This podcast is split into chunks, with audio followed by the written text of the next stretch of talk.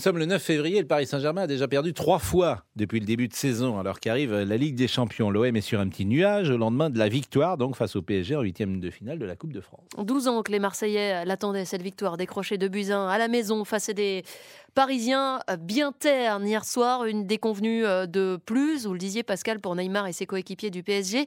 Et un sérieux rappel à l'ordre à quelques jours du huitième de finale de Ligue des Champions face au Bayern Munich, Philippe Sansfourche. Oui, tout à fait. Le problème, c'est qu'on n'est plus au stade du rappel à l'ordre. Le rappel à l'ordre, vous le disiez, il a déjà eu lieu euh, dernièrement à Lens, à Rennes en ce début d'année. Deux déplacements compliqués sur le papier, deux défaites à la clé. En voilà donc une troisième qui ne souffre d'aucune contestation, avec à chaque fois le même constat, le PSG est totalement euh, soluble dans l'intensité adverse, sous la pression.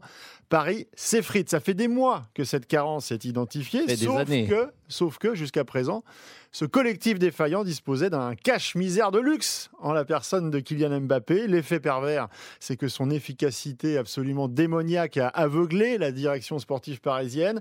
Maintenant qu'il est blessé, en son absence, eh bien la vérité saute aux yeux de tout le monde. Même avec Messi et Neymar, euh, ce n'est pas suffisant pour combler les manques d'un effectif mal fagoté, déséquilibré. Les joueurs arrivés l'été dernier sont quasiment tous défaillants. Les Ruiz, Solaire et Kitike ont cinq jours pour réagir, accepter d'aller au combat limiter la casse face au Bayern Munich au match aller en priant pour que le sauveur Kylian Mbappé soit sur pied le 8 mars au match retour.